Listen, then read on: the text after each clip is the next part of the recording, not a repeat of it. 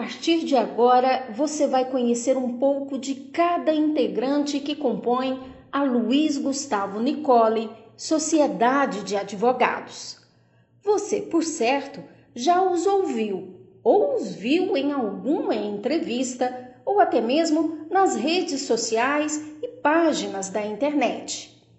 Mas quem são esses advogados que dispensam parte do seu tempo em explicar e orientar os cidadãos, traduzindo a linguagem jurídica para bem perto da realidade? O meu nome é Janete Ferreira. Eu sou advogada, mas também jornalista, e vou usar esse meu lado da comunicação para apresentar a você cada um dos advogados da equipe Luiz Gustavo Nicole. Vamos começar pelo idealizador da equipe.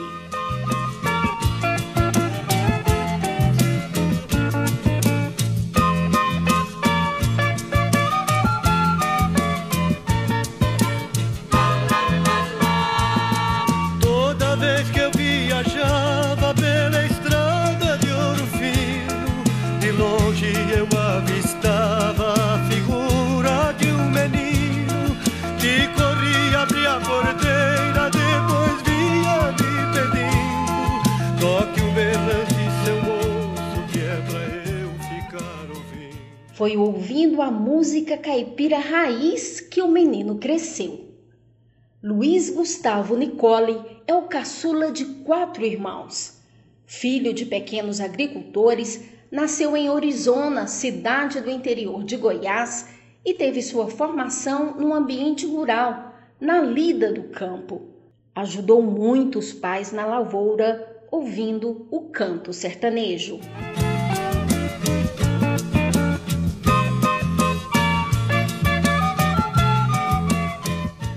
Mais tarde, influenciado pelos irmãos mais velhos, passou a gostar de rock.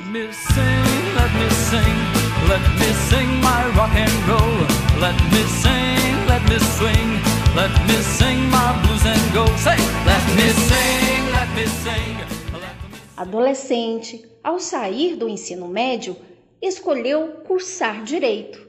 Dr. Nicole, por que escolheu o mundo jurídico? Eu escolhi o mundo jurídico, Janete, até mesmo por uma, uma fascinação do conhecimento. O direito te proporciona um conhecimento que você se depara com, com todas as facetas do direito no dia a dia. Imagina o direito tributário. Se você vai a, uma, a um supermercado, você vê ali tributos, impostos pela televisão. Se você também está aí ligado é, ao direito do trabalho, é empregador ou é empregado, né, que é o mundo capital, você tem essa necessidade do conhecimento, é, de buscar entender algumas nuances do dia a dia, algumas decisões publicadas é, na mídia, alguns assuntos, alguns comentários entre amigos. Enfim, é, o, mundo do direito é fascinante, não que outras profissões não sejam, né? Aqui nós estamos falando da minha atividade como um todo e certamente eu já tinha uma, uma, uma predestinação de ser um operador do direito e, e isso vai te aproximando daquele, daquele caminho profissional. E foi o que de fato aconteceu comigo. Né? Eu saí do meu interior, nós vamos falar a respeito disso aí mais para frente, saí lá do meu interior, da minha cidade, do interior, melhor dizendo, e me deparei num, num mundo totalmente diferente quando eu vim para Goiânia para estudar. E aí você é, tem as escolhas a serem feitas na vida, né? E eu escolhi o mundo direito, graças a Deus. Mas o direito foi paixão à primeira vista, doutor Nicole? Não, não a, a, o direito não foi a minha paixão à primeira vista. Como você fez uma introdução, e obrigado por essa introdução, porque quando eu, eu ouvi, me tocou na minha lembrança lá da infância, né, da minha trajetória de vida, e você soube, em poucas palavras, fazer com que eu rememorasse tudo isso novamente, né? Então, o direito não foi paixão à primeira vista. Então, como eu fui criado num ambiente rural, meu pai agropecuarista, tirador de leite, plantador de milho para fazer silo, tratar dos animais, e eu vivi tudo isso aí. Ao longo da faculdade, eu voltava para a minha cidade para auxiliar os meus pais na rotina. Já um dos meus irmãos tomava conta da propriedade, eu auxiliava ele no dia a dia, nos finais de semana. Então, aí até hoje é assim. Então, a minha formação foi nesse meio. Evidente que eu tinha uma paixão de ser ou um agrônomo ou um veterinário. Como eu vejo hoje os meus sobrinhos mais velhos já falar em agronomia e veterinária. E um sobrinho, o primeiro sobrinho homem, está formando em agronomia. Então, quando eu vim para Goiânia fazer o segundo grau, eu vim com a ideia de ser um desses dois. Mas aqui eu morava é, com um irmão, o segundo irmão, que hoje também é operador do direito, e ele fazia já o curso de direito. E ele chegava em casa após as aulas, dez e meia da noite, quando ele chegava em casa, ele ia me relatar aquilo que ele tinha visto nas aulas. E ele chegava encantado com algumas aulas, com alguns professores, o que é natural, né? A gente encanta com algumas matérias, alguns professores. E ele chegava em casa e ia relatar um caso concreto, aquele que tinha ouvido ser falado pelo professor ou os colegas, e aí me ensinava um determinado assunto. Às vezes, no trânsito, acontecia alguma situação, ele falava de quem era o direito de um e de outro, e ali foi me despertando, né, com aquela convivência no mundo jurídico dele, foi despertando o meu interesse pelo direito. E acredito que grande parte das profissões você precisa primeiro conhecê-la na prática. Para depois você optar por estudar aquela, aquela profissão, aquela matéria. É, a gente vê muito aí é, filhos de médico, filhos de contador, filhos de odontólogo, porque é a rotina dos pais em casa é a transferência de conhecimento que se passa de pai para filho, de pais para filhos, né?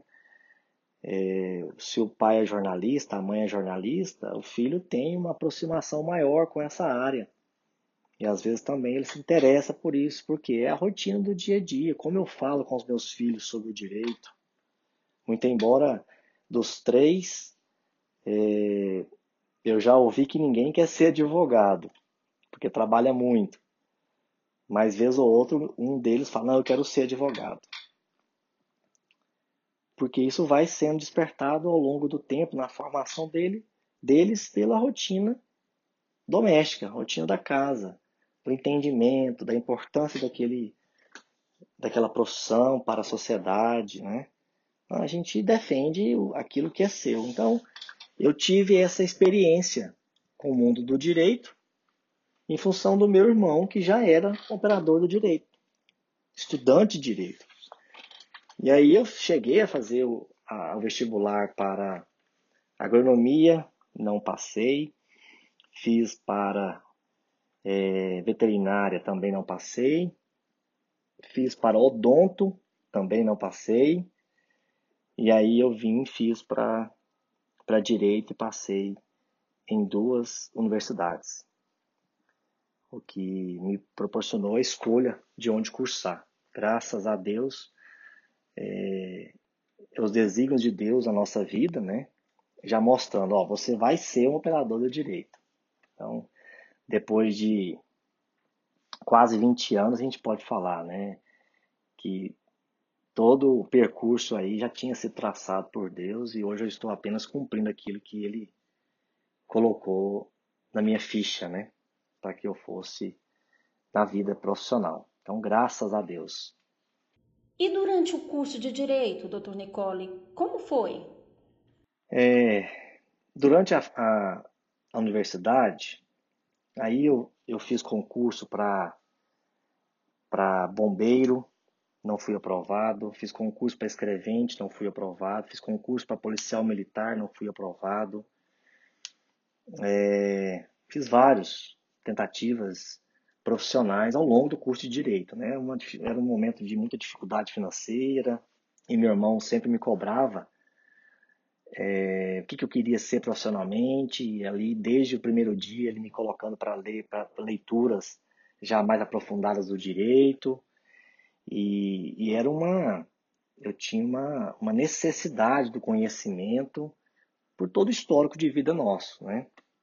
Criado num ambiente rural muito simples, com muita dificuldade. Meus pais é, criou quatro irmãos, quatro filhos, com muito trabalho, muita dificuldade, muita renúncia, ao que nos emociona hoje saber a vida que nós temos, a facilidade de tudo, e, e nos remeter a uma lembrança de um passado, mais de um passado recente, das dificuldades que, que o país enfrentava há 20 anos atrás, há 30 anos atrás.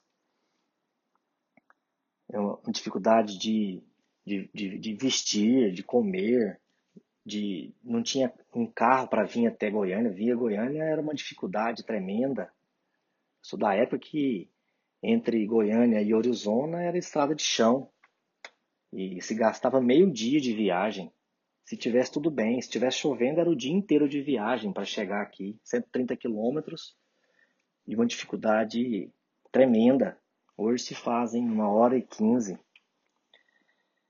E então a gente tinha essa necessidade de buscar algo, de ter algo, né? Não era só estudar e ter o canudo na mão, né, como se diz, e de repente eu já teria a minha profissão garantida. Não era isso, né? até porque a gente não tinha nenhuma referência do direito como profissional. Eu não ia, eu não ia suceder ninguém da família. Então isso era uma dificuldade ainda maior. Então o meu primeiro estágio veio nessas, bus nessas buscas incessantes de, de uma oportunidade de trabalho e sabem como que foi a experiência do futuro advogado? Foi uma multa de trânsito. Conta isso pra gente, doutor Nicole. Eu tive uma oportunidade de fazer uma defesa numa multa de trânsito é, do meu pai.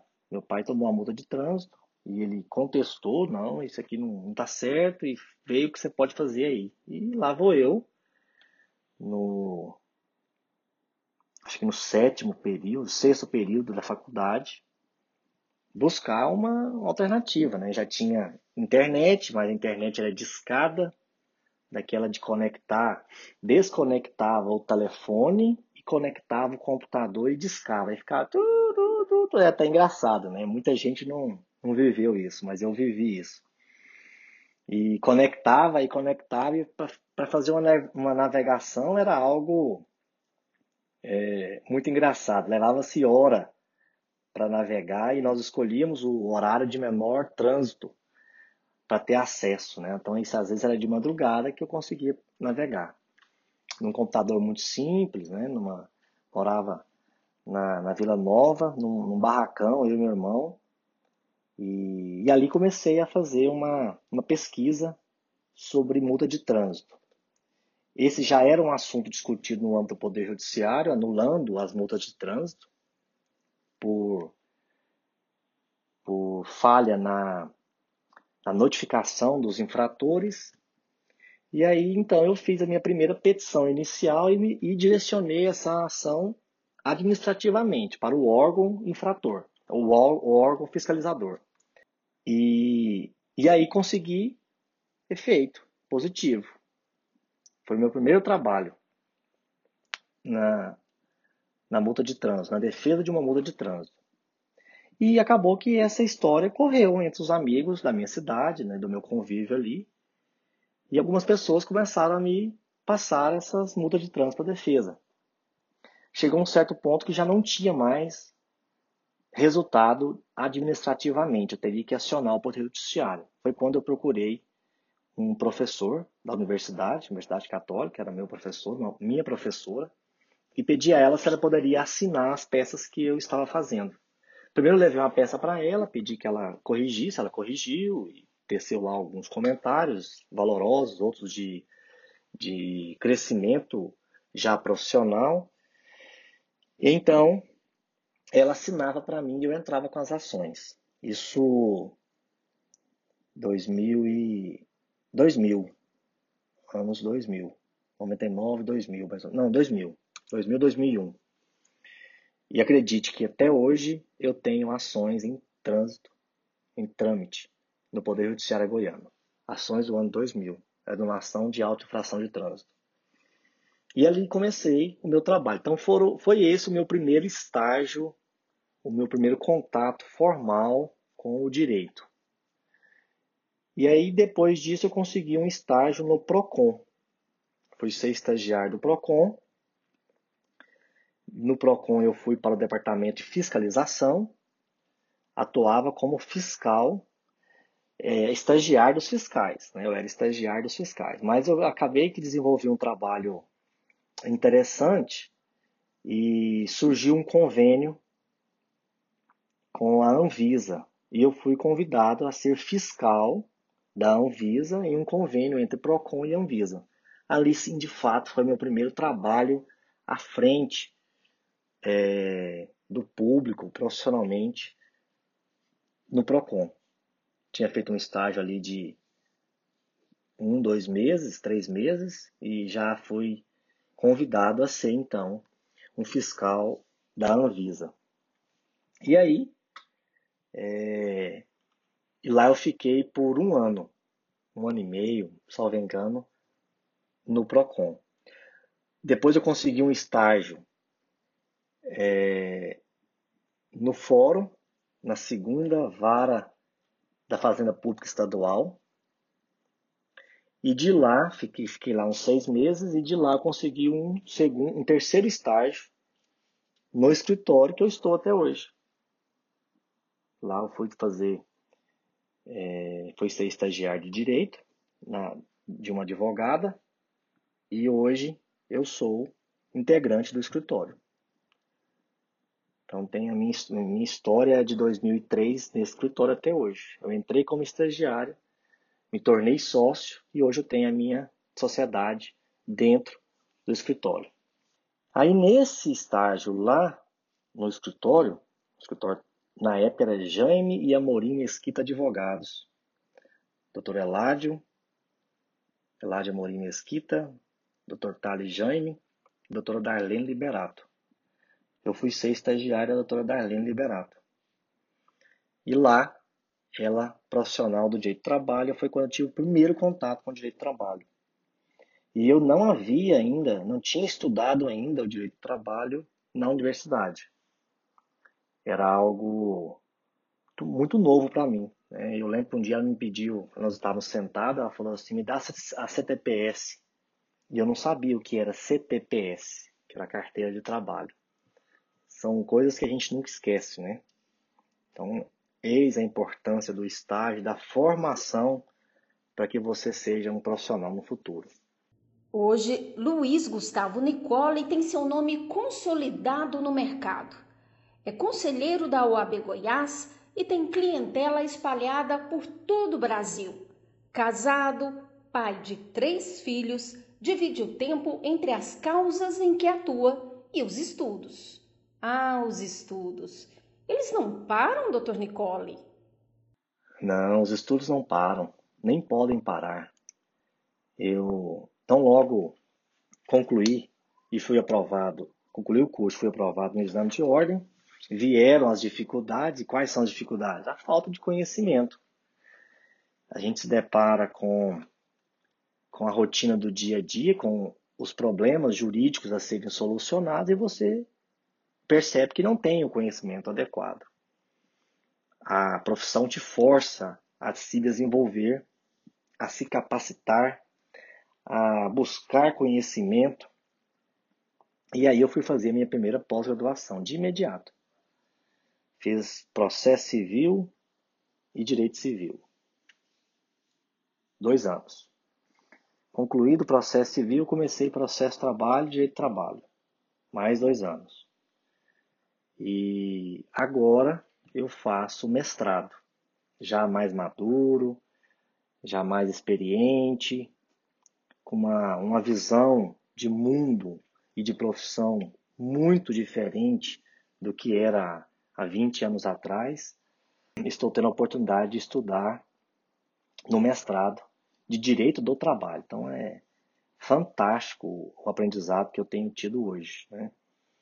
Com os professores que são é, referência no mundo jurídico, doutores, que são os meus professores, são doutores de fato, ministros do TST, procuradores do trabalho, advogados. Então são, são profissionais que têm uma bagagem muito grande a te passar, de um conhecimento muito grande, mas também nós temos condições de absorver tudo aquilo que eles têm a nos oferecer. E sem contar os inúmeros congressos, palestras, conferências, minicursos que foram feitos ao longo desses 20 anos. Né? É, a oferta de, de cursos que nós temos nos últimos, talvez, de 5, 8 anos, é enorme. O profissional do direito hoje, ele não se capacita se ele não tiver vontade. Os cursos são online, são presenciais, uma oferta enorme de cursos específicos para determinadas áreas. Então, essa é uma necessidade do profissional do direito estar se capacitando diariamente. Então, os estudos, eu acho que nunca vão parar. Certamente, eles, eu não deixar, deixarei de, de estudar é, por todo o meu período profissional. E sem contar os estudos que nós fazemos no dia a dia, caso a caso. Cada caso que nós recebemos é um estudo novo. É preciso eu estudar aquela matéria, aqueles fatos ligados ao direito para fazer a minha atuação profissional. Doutor Nicole, o que mudou no direito do trabalho durante esta pandemia? É, o direito do trabalho teve várias mudanças nesse período de pandemia. E ainda estamos tendo várias mudanças, né? algumas mais impactantes lá no início, que eram necessárias para controlar toda a necessidade da sociedade naquele momento de pandemia, mas é um reflexo até hoje. Então, o direito do trabalho ele vem, ele vem se transformando ao longo desses seis meses. E teremos reflexos do direito do trabalho pós-pandemia por muitos anos ainda certamente aquelas, aquelas leis editadas lá em março, abril, elas são hoje motivo de muito estudo pelos operadores do direito e serão ainda motivo de muito debate ao longo dos anos, porque são processos que vão tramitar no âmbito do Poder Judiciário por muitos anos ainda. E centenas, milhares de processos, cada um com um fato diferente. Né? É, Tivemos situações durante esse período de pandemia com mudanças de legislação. De manhã editava-se uma portaria, um decreto, uma medida provisória e de tarde ela era cancelada. Recentemente, há duas semanas atrás, eu fui, fui convidado a fazer um comentário numa rádio local às oito da noite no dia seguinte, às 10 da manhã, em função de uma nova, acho que era uma portaria do Ministério é, da Economia, que é o nosso Ministério do Trabalho. Então, havia sido editada uma portaria é, no, no, no final da tarde de um dia à noite eu fui convidado e confirmei a minha entrevista no dia seguinte, às 10 horas da manhã. Às 9h30, aquela portaria já não tinha mais validade. Uma, uma outra portaria já havia sido editada em substituição àquela do dia anterior. Então as mudanças foram muito rápidas, muito rápidas, jamais experimentado por todos nós operadores do direito. E para você se atualizar, o jornal hoje é, é atrasado, né? O jornal, nesse caso específico, o jornal da manhã fez um comentário rápido a respeito daquela portaria, mas às 10 horas da manhã o jornal escrito já era atrasado, desatualizado, que já tinha uma nova portaria. Então é hoje é virtual. Se o advogado não estiver conectado ao longo do dia em sites que trazem atualizações minuto a minuto, ele pode dar uma opinião e essa opinião está desatualizada com o mundo jurídico.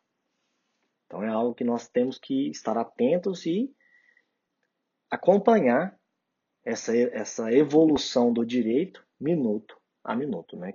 aonde já se imaginava viver uma situação como esta. Por falar em pandemia, doutor Nicole, a quarentena mundial mudou a forma de trabalhar. Houve mudanças na sua equipe nessa forma de trabalho? Ah, mudou muito, mudou muito a forma de trabalhar. Né? Mudou a minha, mudou a, a de toda a minha equipe, dos meus colegas também, operadores do direito, seja juízes ou advogados, mudou completamente. Nós imaginávamos, ao longo de talvez três, cinco anos, sessões virtuais de audiência, de julgamento, e de repente se viu confrontado para que elas fossem realizadas de imediato. E o que é mais importante, o que é mais interessante, nós temos que destacar isso. O Poder Judiciário brasileiro demonstrou ao mundo que nós estávamos preparados para essa mudança. Países de primeiro mundo, a grande parte deles não não tiveram a atuação do Poder Judiciário de forma tão incisiva e adaptativa à necessidade do, momentânea, como foi o do Brasil. Não se tem notícia de nenhum poder judiciário mundial como foi o do Brasil. E às vezes criticamos tanto aquilo que é do Brasil, mas nós, nós demonstramos para a própria sociedade a capacidade de transformação do brasileiro e a preparação que as instituições estavam é, realizando, porque não se faz algo de um dia para o outro. Já vinha sendo construído. A necessidade foi apenas de adaptação imediata, e foi o que de fato aconteceu pelo Poder Judiciário, pela OAB e pelos órgãos como um todo do Estado na entrega da prestação jurisdicional. E outras entidades e outros órgãos, tanto do Poder Executivo como até mesmo do Legislativo, não foram rápidas como foi o Poder Judiciário. Então, eu orgulho de ser um operador do direito brasileiro, pela capacidade que foi demonstrada nessa pandemia. Juízes despachando advogados é, trabalhando home office e juízes também despachando home office. A produção do Poder Judiciário nesse período de pandemia foi algo esplêndido. O cidadão buscou o Poder Judiciário e recebeu a entrega da prestação jurisdicional. Naquele momento é que era necessário. Então, a atuação do advogado, a atuação do Ministério Público e a atuação do Poder Judiciário como um todo. Então, nós temos que é, reconhecer e valorizar o povo brasileiro. E a minha equipe ela se adaptou a essa necessidade. Domingo, salvo engano, 16 de março, 6 horas da tarde, informa é, que segunda-feira tudo parado. Eu já avisei a minha equipe a respeito, mas que iríamos observar o que, que aconteceria na, na manhã seguinte.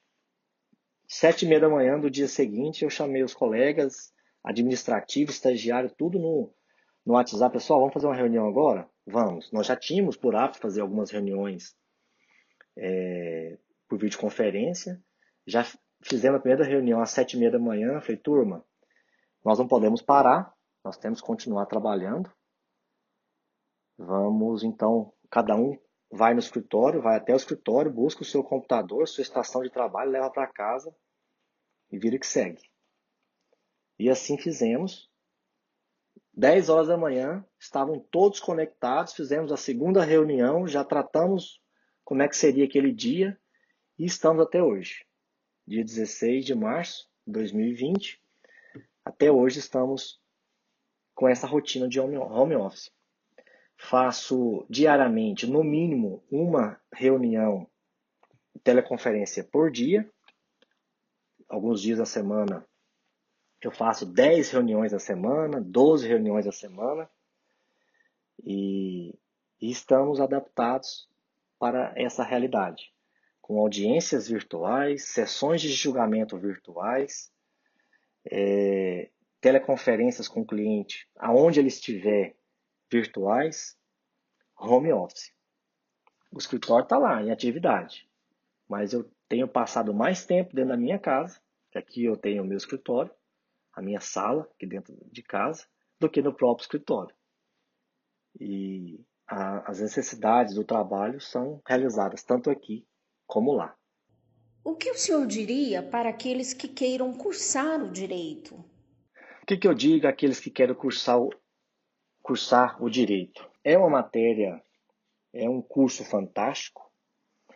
Ele vai te preparar com conhecimento para a vida, eu tenho sempre o hábito de falar que é, o direito básico deveria ser oferecido no primeiro e segundo grau.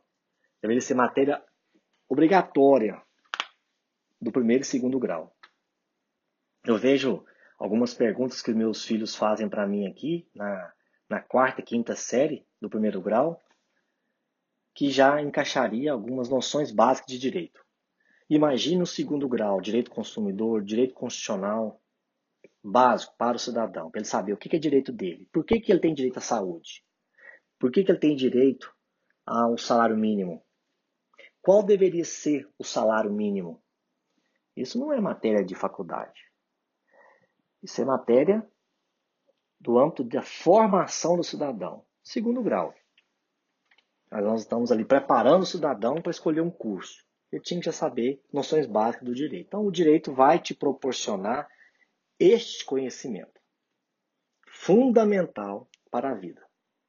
E quantas pessoas fazem medicina, fazem odonto e mais tarde elas vão cursar o direito, porque fascinam pelo direito, pela leitura, pelo conhecimento, independente ser ou não profissional.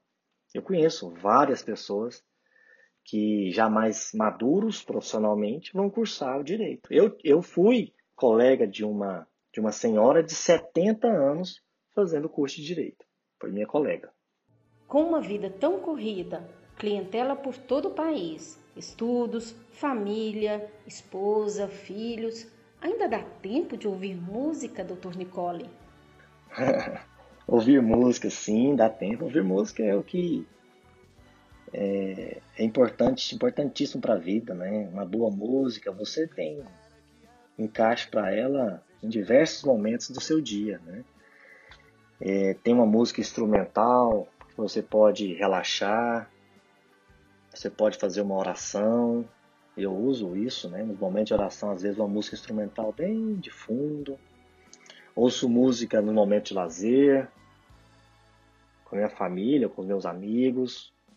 Ouço música viajando, a trabalho ou não. A trabalho, entro no avião, vou fazer uma audiência, né? Ia, né? Que hoje não vamos mais, hoje fazemos por aqui. Mas eu ia para São Paulo, Rio, é, Tocantins, e por aí vai. Ia fazer uma, uma audiência, tem ali uma playlist já para ouvir no avião, né? Para relaxar, para me preparar para aquele ato processual. Então a música ela faz parte da minha vida e desde o meu início, né, minha formação até hoje, na minha rotina diária, a música está comigo, com toda certeza. I live.